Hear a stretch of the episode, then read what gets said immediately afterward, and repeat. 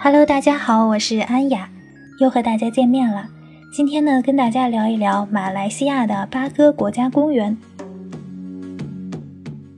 马来西亚这个国家有非常非常多的华人移民后代，以至于在那里的时候，总有身处中国南方某地的错觉。马来西亚著名的旅游城市古晋，凡是到那里的人，大部分都会选择到巴哥国家公园里溜一溜。去巴哥国家公园之前呢，我最盼望的就是宣传非常多的国宝级动物长鼻猴，还有全世界最大、奇臭无比又是食腐植物的大王花。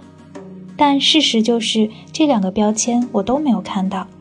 虽然有些遗憾，但是整个国家公园的孤岛原始森林、茂密的参天大树，还有穿梭在其中抢食的长尾猴、觅食遛弯的野猪。都给整个旅程添加了很多很多的乐趣。去巴哥国家公园就必须要乘快艇，在码头坐着快艇出发。那时候是上午，水位非常的高，快艇嗖嗖的。当风吹浪起的时候，掌船人还会把船头改成切着浪的方向走，忽悠忽悠的。我坐在船头异常的兴奋，但是在返程的时候，虽然才是下午三点多，就赶上了落潮。水中间不时地出现大片大片的因为落潮而露出来的浅滩，这时候才知道原来水底这么坎坷。当时很多的船就搁浅了，有的船夫在从发动机里往外掏泥沙，有的呢就在找能承受住船只的深水区。所以就是谁经验多谁就走得快。所有的快艇这时候都关了马达，一点一点地顺水而漂。我们还算挺幸运的。应该是那一批里最快回到码头的，所以回程的时候要趁早，不要贪恋美景。那说回去程的时候，当快艇快要到达巴哥国家公园的时候呢，浅滩缓缓的而来，它特别特别的长，在离陆地大约有五百多米的地方，船就不能再往前开了，就卡在沙子上动不了了。那船上的所有人呢，都要自己到水里深一脚浅一脚的往陆地上走，这时候就尴尬了，因为这样的沙滩呢，搞得你穿什么鞋都不合适。你穿踏拉板吧，倒是不怕水，但是一会儿进原始森林登高爬低的时候，你就惨了，而且还会被蚊虫叮咬。如果穿运动鞋呢，下水的这一段简直就是太糟心了。如果背一双鞋。那在整个原始森林里的路程就特别消耗体力，背的东西其实还是越少越好。虽然是这样，但是天然的屏障把这里根本见不了码头的原始森林保持得非常非常完好。这里的沙子比沙巴的沙滩还要细，小寄居蟹们忙忙叨叨地爬来爬去，各种钻洞。幼稚的我就在沙滩上跟着寄居蟹后面跑来跑去，像个傻子一样。终于跌跌撞撞地走完了沙滩，在裤腿上蹭蹭脚底板，凑合着把鞋子穿上，绕过一片小小的树林，往里面走就是公园门口的接待处了。还没有走近，就看到一堆的长尾猴在游客中心等着抢东西。这些强盗异常的凶猛彪悍，逮住任何机会就会抢游客的食物。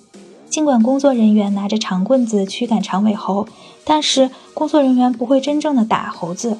所以这些猴子的胆子越来越大，总是让人防不胜防。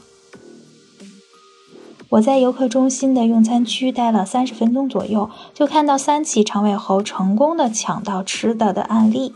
他们抢了东西就往房顶跑，然后熟练的打开包装，大快朵颐。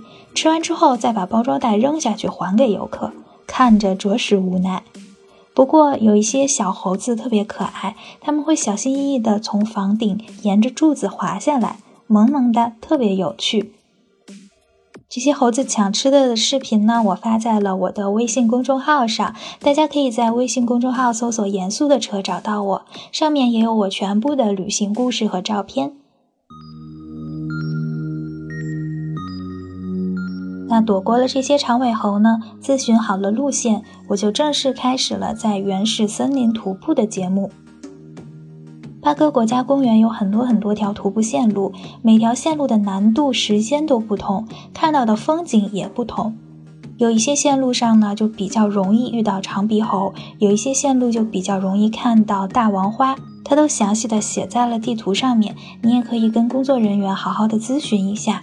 但是越珍贵的东西隐藏的越深，所以一方面是看运气，一方面也要看体力。如果你走得到比较深入的地方，看见这些珍贵的动植物的机会就比较大。这些徒步线路看起来艰难，但是也不是险象环生，保证充足的水分和体力还是可以完成的。每条线路用不同的颜色做了标记，你走在森林里，树干上也会有提示路线的颜色线条，这样就知道自己是不是走差了路。身处遮天蔽日的原始植物之间，辨认方向这项基本技能基本就退到了幼儿园。最可靠的向导呢，只有从前头回来的游客。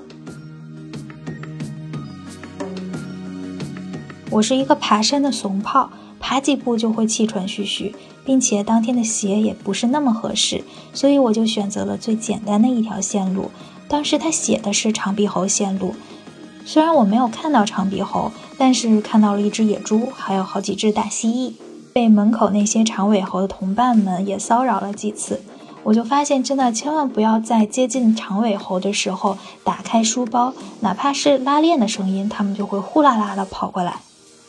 防晒霜这个东西是十分必要，但是又有些无用的，因为在密林里根本透不下几丝阳光。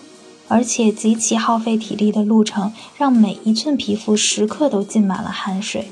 半路补防晒的时候，我发现我瓶子里的防晒霜感觉都要化掉了。在茂密的原始森林里面，植物是肆意的生长，随意的互相穿梭。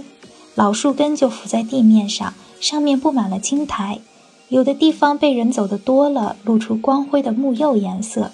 这些弯弯曲曲、长达十米的树根盘踞在地上，形成天然的台阶，满长着蓬勃生命的力量，对比着人类的渺小。我当时对这些树根特别特别的感兴趣，就照了十来张照片，视觉效果上还是蛮震撼的。我都放在了我的微信公众号“严肃的扯”上面。还有一张照片呢，是参天的植物和渺小的我，对比真的非常强烈。当天的阳光非常的好，云也特别的厚，那个厚厚的云就仿佛随时会掉下来，给你盖上一层被子的感觉。我很怀念那天在巴哥国家公园，还有那几天在古晋这个小城的日子，还感受到了来势汹汹的东南亚特有的大雨，艳阳下忽然一下子就下起来了，就像没有前奏直接进入高潮部分的打击乐乐队演出。我记得当时我还和一只乌鸦在庙里躲雨，很开心，也很怀念。那今天的节目就到这里啦，感谢大家的收听，欢迎你到微信公众号搜索“严肃的扯”，可以看到我所有的旅行故事和旅行照片，也欢迎你留言、点赞、转发。那我们下期见啦，拜拜。